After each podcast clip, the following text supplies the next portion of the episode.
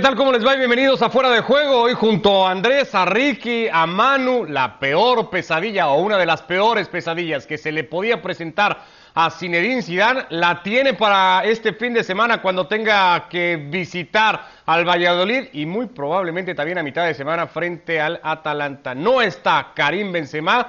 Es la novena baja con la que tiene que lidiar Zinedine Zidane de momento, la lesión 39 que acumula ya el equipo en lo que va de temporada. Nosotros, si, no, si nosotros pensamos ya el miércoles, nos equivocamos. Y no creo que los jugadores van a pensar el miércoles. Pensamos que tenemos un partido mañana de liga y es lo más importante para llegar eh, bien eh, para el resto. Entonces mañana tenemos un partido de liga y, nosotros nos vamos a concentrar porque además hicimos una muy buena, muy buena semana eh, y ahora hay que, hay que demostrar mañana en el campo lo que, lo que hicimos toda la semana.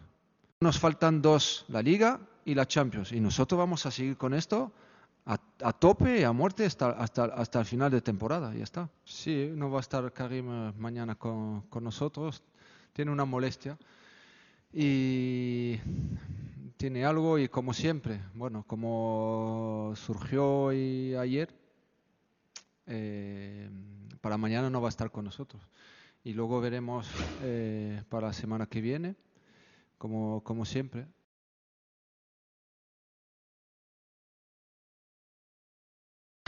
Pide Zidane centrarse solamente en la liga, en el partido del fin de semana, pero es que parece imposible para el Madrid no tener un ojo al gato y otro sí al garabato. Cinco partidos sin Benzema desde que Cristiano no está en el equipo y la baja en la efectividad, en la eficacia que tiene el Real Madrid de cara al arco sobre todo es notable. Tan es así, Ricky, que probablemente Zidane hubiera preferido que se lesionara quien sea de verdad, pero Benzema no, nunca, y es el francés el que no va a poder estar.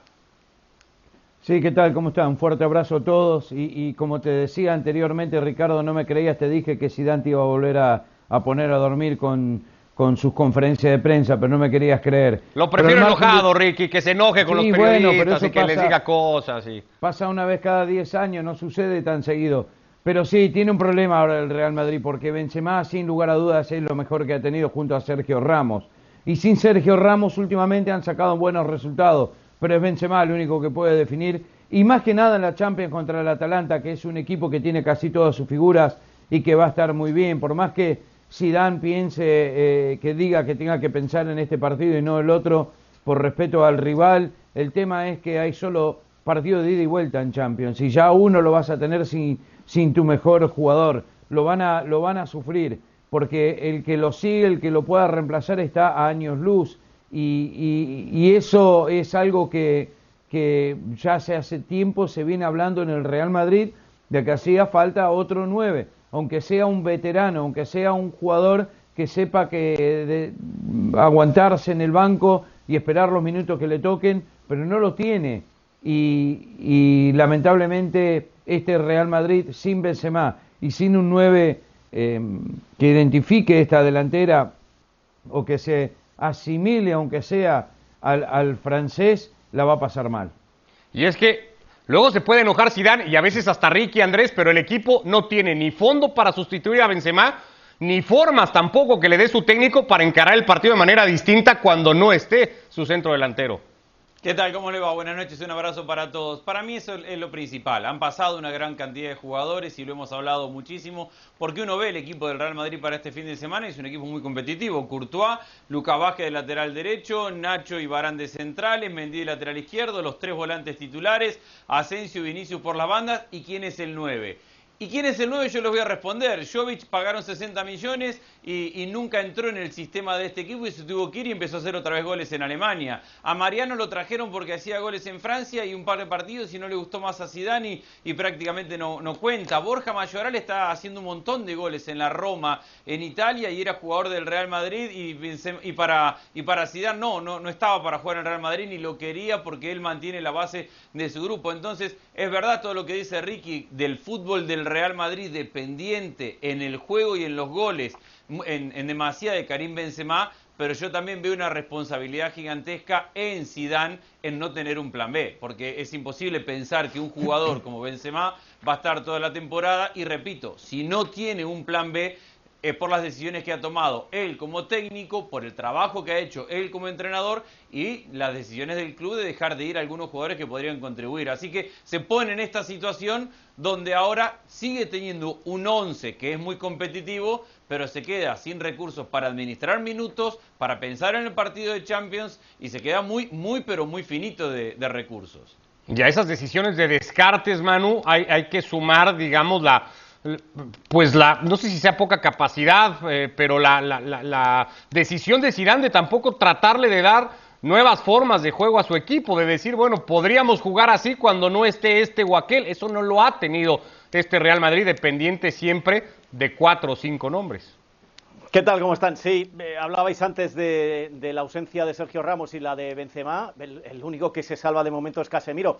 Si miramos las lesiones que ha tenido el Real Madrid, a mí me salen 41 esta temporada. Si miramos las que ha tenido el Atlético de Madrid con la de Carrasco, que se ha sumado hoy, me salen 16 y si miramos las del Barcelona, me salen 15. Quiero decir con esto que algunos dicen que es una temporada típica, que lo es, que yo soy el primero que lo dice, pero es atípica para todos, no solo para un equipo y para los demás, no. Entonces, si comparamos que la presión de los partidos tan seguidos y la tensión con la que se tiene que jugar les afecta a todos, algo está pasando en Valdebebas y ese es el expediente X que está tratando de investigar el Real Madrid para detectar, para saber qué es lo que está pasando, si es el preparador físico, que no lo creo, si es el césped, si, si es la alimentación de los jugadores y a partir de ahí empezar a trabajar, porque eh, tú puedes tener un técnico o no, que como tú dices, te cambie o no te cambie de sistema, pero si vas perdiendo efectivos por el camino de la forma en la que lo estás haciendo desde hace aproximadamente dos meses, se te van sumando y cada vez que sacas a uno de la enfermería sale Lucas Vázquez y ahora se mete Benzema y llegamos a la parte interesante de la temporada donde se decide todo, por mucho que tú quieras cambiar de sistema, si no tienes jugadores, vamos a ver qué sucede mañana. Mariano, como decía Andrés, hacía muchos goles en el León y lo recuperaron porque lo quería el Sevilla. Y antes de verle hacer goles en el Sevilla, alguien dijo, vamos a traernoslo, no vaya a ser que nos dejen ridículo. Y Zidane no le quería. Otro de los problemas que tiene este Real Madrid, el entrenador va por un lado, la directiva va por otro. Y en cuanto a traer un goleador, los subo y los dejaron salir. Y seguramente los dejaron salir para parar la deuda del club. Se habla mucho de la del Barcelona y no la del Madrid. El Madrid no tiene tanta porque ni ficha y además consigue vender para intentar frenar todo el, problema de la pandemia. Con lo cual, fíjate quién te lo está diciendo, ¿eh? Eh, culpamos mucho a Zinedine Zidane de toda esta situación, pero esto va más allá porque habría que saber por qué se lesionan tanto en el Real Madrid esta temporada y también, como decía Andrés, dónde está Jovic, dónde está Mayoral y por qué mañana, espérate que no sea Hugo Duro, el chaval del Castilla, el que juegue, y no Mariano de delantero centro. Sí, bueno, el partido ayer, por ejemplo, solo para darnos ideas, ¿no? El partido ayer que juegue el Arsenal con Ceballos y con Odegaard, muy protagonistas en Europa League, dos futbolistas e, en ese medio campo que tanto le vendrían al Real Madrid, que eran de, o los tenía Zinedine Zidane y que decidió ahora eh, pues no contar con ellos. Veíamos el 11 Ricky, ese que ya contaba Andrés, tampoco hay que ser muy adivinos para pensar en el equipo que vaya a poner Zidane, entendiendo que aún compite por liga, que él mismo ha pedido que se le dé esa oportunidad al equipo de aspirar a darle alcance al Atlético, de momento a seis con un partido más. Y el problema es ese, que si Zidane apuesta por este 11 y quiere en algún momento del juego administrarlo, pensar en el Atalanta, dosificar el trabajo, va a, tener de muy, muy poquito de dónde echar mano para lidiar un poco con, con, ese compromiso de mitad de semana de Champions. Sí, definitivamente, pero no tiene mucho más, ese es el, es el problema, ya son demasiadas las cuando vos hablas de nueve jugadores es la mitad del equipo y varios de ellos eh, titulares. Quiero retroceder un poquito también que Ceballos y Odegaard no hubiesen jugado nunca como titular en el Real Madrid, por eso están en el Arsenal. Eh, son mediocampistas que no tienen lugar. Ahí tiene tres, cuatro jugadores y Dan y se terminó los demás no juegan. Así que esto ya lo tocamos hace mucho tiempo. No iban a tener ni diez minutos en el Real Madrid. Pero al margen de esto es lo que te decía al principio. Eh, es el partido contra el Atalanta, el Valladolid. A ver, eh, con lo que tiene puede aguantar, puede sacar un, un, resultado, qué sé yo, un 1 a 0 o un empate y hasta si pierde. A ver, eh, en la liga todavía está lejos del Atlético de Madrid, pero es la Champions donde quiere seguir eh, avanzando y le toca a un rival muy pero muy difícil y cuando no tenés varios de estos titulares, y especialmente Ramos y Benzema, yo creo que lo puede pagar muy caro el Real Madrid. Yo creo que es partido para Isco, ¿eh? Y, no por las características de Isco o porque Zidane confíe o porque le haya dado, sino simplemente porque no tiene a otro y alguno va a querer guardar para el partido contra el Atalanta, eh, al, que esté más al límite físicamente. Y si bien todos coincidimos en este 4-3-3 porque es armar lo que le queda, no nos olvidemos que cuando también estuvo apretado de jugadores hace un par de fechas contra el Getafe, sorprendió a todos con una línea de tres en el fondo, con una reinvención de Marcelo. Es decir, a lo mejor le da un, ataque de técnico a Zidane y mañana, en función más, del, más de cuidar, pensando en el Atalanta, que, en el mejor once que pueda poner este fin de semana, a lo mejor al Madrid o a Zidane se le ocurre buscar alguna variante. Isco ya sería una variante. Lo que hay que saber es cómo está Isco y si le apetece jugar porque ese es el problema. Probablemente no. Ahora mismo. Sí, sí, completamente. No, pero, pero lo tendrán que tirar a la cancha y que se haga responsable y que mire, bueno, no lo va a venir a la tribuna, que mire la cámara de televisión y, tenga la, vergüenza deportiva de, competir o de simplemente caminar por una cancha. El otro día cuando lo llamaron para darle los 15 minutos de partido que le dieron, tardó casi los 15 minutos en acomodarse la banda en el pelo que, lo que duró en el campo eh, Isco Alarcón. Pero bueno, así están las cosas. Jugará eso sí el Madrid, Manu, conociendo el resultado del Atlético de Madrid, irá antes el líder en el campeonato a jugar un partido, por lo que ha advertido ya el técnico de Levante, muy parecido al que ha tenido que disputar a mitad de semana teniendo que asumir el protagonismo del juego, teniendo mucho tiempo la pelota y a partir de ahí eh, destrabar lo que le plantea el Levante, que dejó claro el otro día que será un equipo muy ordenado defensivamente. Y sin Carrasco, que se ha lesionado hoy, por eso hablábamos antes de las 16 lesiones en el Atlético de Madrid, y con la vuelta de Tomás Lemar. ¿Quién nos iba a decir, después del fracaso que ha sido Lemar en este Atlético de Madrid, que esta temporada iba a ser un hombre clave en el equipo? Y lo va a ser, y va a volver al centro del campo, lo va a hacer de titular, y vamos a ver con lo que tiene el Cholo Simeone, porque Joao Félix no termina de estar, ya ha salido el coronavirus, pero no termina de estar al 100%, tiene el problema de Héctor Herrera, que no ha salido todavía del coronavirus, es decir, tiene bastantes bajas este Atlético de Madrid para enfrentarse a un equipo que le tiene tomada la medida, no solo por lo que vimos el miércoles, sino ya viene de atrás, los problemas que le da el Atlético de Madrid o el Levante le da al Atlético de Madrid. De cualquier manera, hay esa sensación que me recuerda de, otras ligas cuando un equipo menor o que no es el favorito está ahí arriba, el ya caerá, le van a alcanzar, le van a alcanzar. Bueno, si hace un mes decían eh, este Atlético de Madrid es imparable y el Cholo decía que no, ahora cuando dicen eh, se le puede alcanzar, el Cholo sigue diciendo que no son imparables, que esto hay que jugarlo hasta el final, con lo cual el Atlético de Madrid sigue haciendo su camino y esa me parece que es la clave de lo que pueda suceder frente al Levante mañana. Sí, así... Rapidito una cosa, tiene tres suspendidos el Atlético para, para mañana también, ¿eh? Uno de ellos Saúl. Saúl y Savic. Sí, sí, sí. sí, Y, titulares. Jiménez ha entrenado aparte durante toda la semana, no tiene centrales. Eh, lo que hablábamos del coronavirus, son demasiadas las bajas, pero ya le viene sucediendo esto en las últimas fechas. ¿eh? Sí. Llorente seguramente como carrilero otra vez un buen rato de partido. Habrá que ver de qué lo pone ahora Simeone y lo ha puesto ya por todo el campo, lo destacaba hace rato Andrés. Eh, hablemos también del Barça, va a jugar contra uno de esos equipos que ya en la primera vuelta de la temporada le sacó los colores de visita, fue el Cádiz, lo hizo ver mal al Barça, sobre todo defensivamente, eh, exhibiendo estas carencias que ya sabemos que tiene el equipo y además le llega el partido con el estado de ánimo que, que tiene hoy el Fútbol Club Barcelona después de lo que ha sucedido el pasado martes.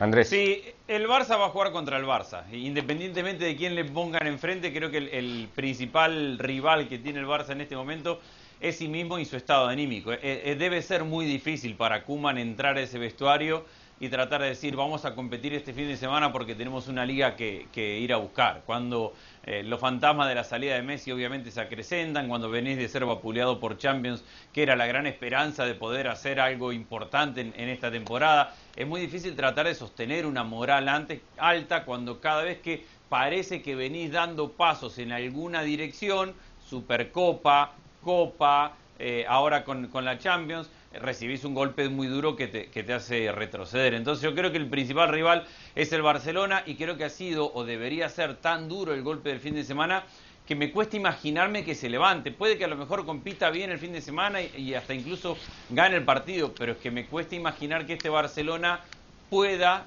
superar un golpe tan, pero tan duro como el que ha recibido esta semana. Repito, el rival es el Barça y ver si sale con actitud y dignidad para competir después de una semana que ha sido catastrófica. No, y hay, una cosa eh, que deberíamos tener en cuenta es el Cádiz el que está enfrente. ¿eh? El equipo ha ido a menos, ahora mismo es un equipo débil, es un equipo muy blando y al que se le puede hacer daño desde cualquier lado y sobre todo un Fútbol Club Barcelona. Voy al después del partido.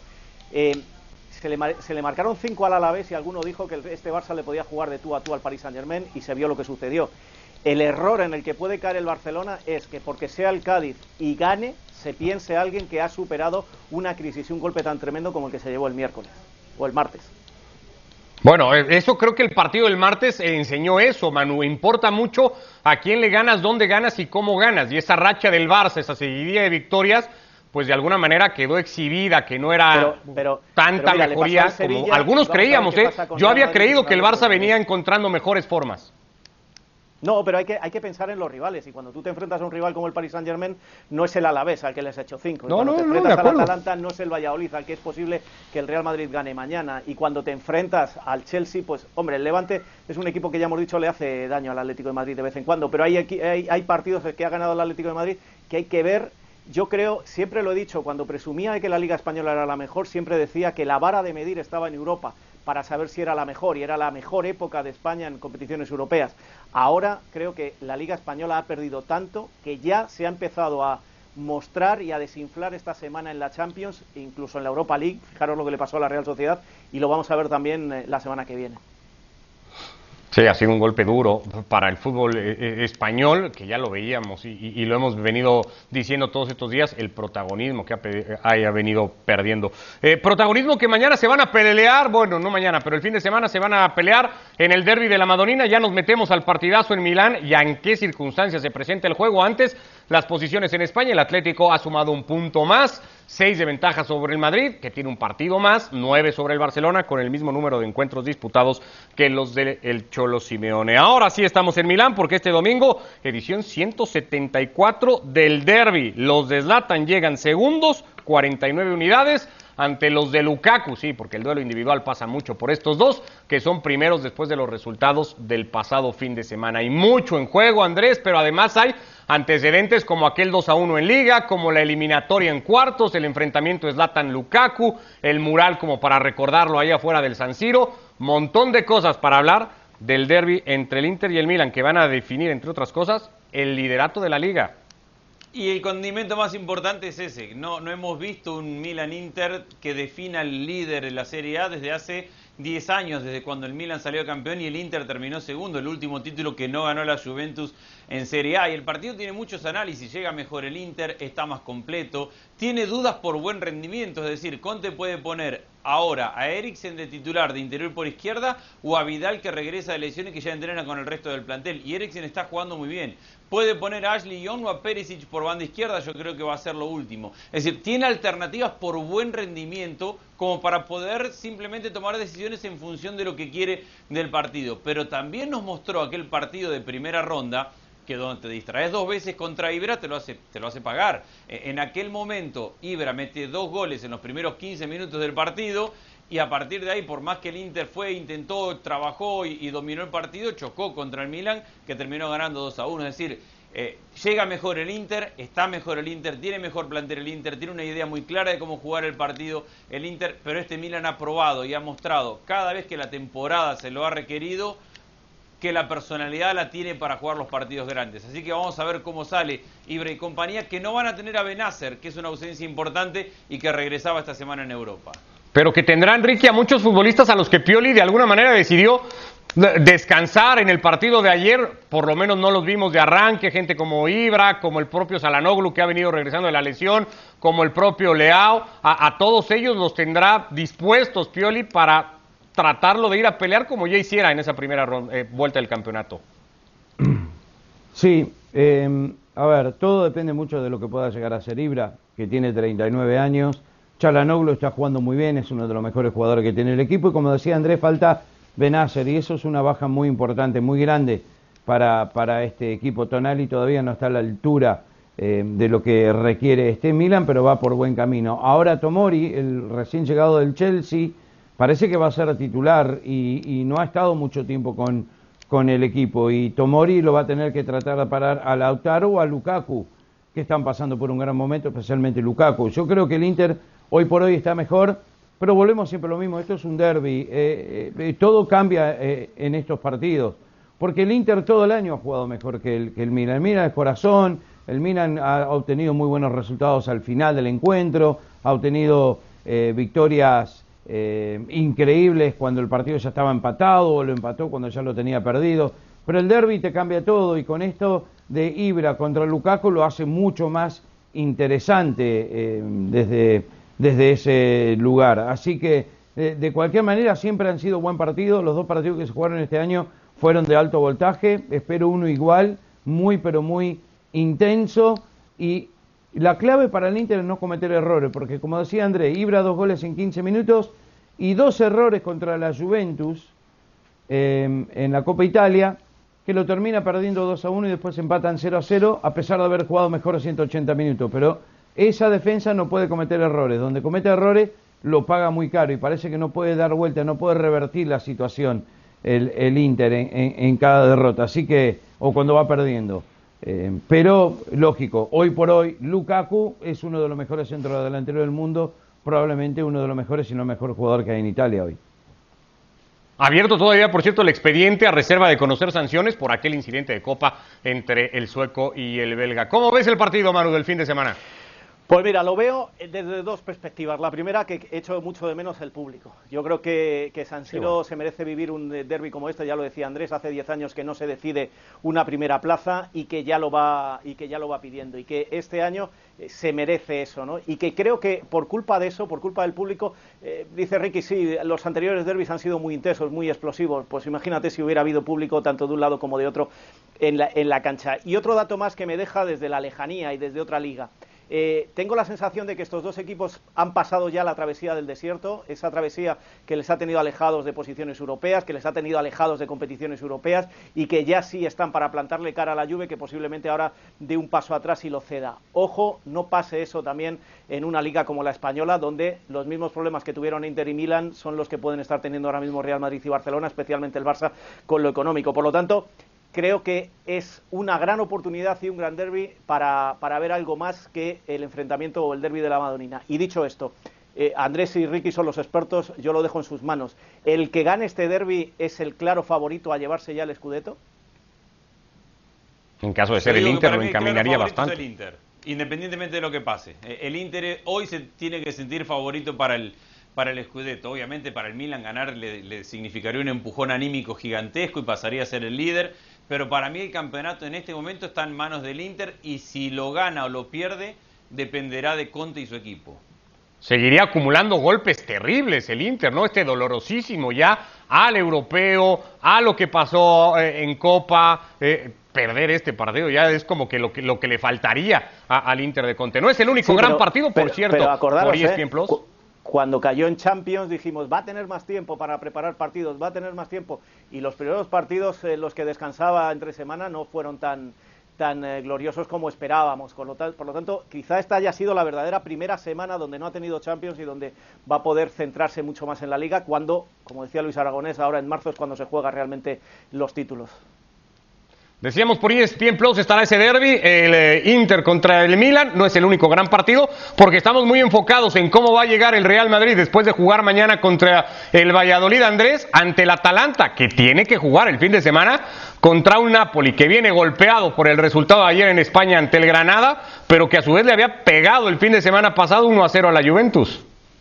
Sí, que viene muy golpeado el Napoli por las ausencias, por las lesiones, por el COVID, porque físicamente incluso los que juegan no están del, todo bien. Atalanta está casi completo. El, único problema que tiene el Atalanta, y que no es menor en su sistema, es que Hatebor está decidiendo a ver si se opera o no, y en principio no lo va a hacer el extremo por derecha, y eso le va a generar unas semanas, varias, de ausencia de un jugador que el cual le ha costado reemplazar pero enfrente hay un Napoli que a la lista de ausentes ahora se le suma muy probablemente Politano y que se resume en una declaración de Gatuso. ¿De qué nos sirve dar la épica y darle vuelta a la, eliminatoria al Granada si después no tenemos jugadores para poder competir? Así de, de complicado está el Napoli. La buena noticia es que regresa Koulibaly, que regresa Gulam, que lo usa menos pero que seguramente le puede dar alguna alternativa.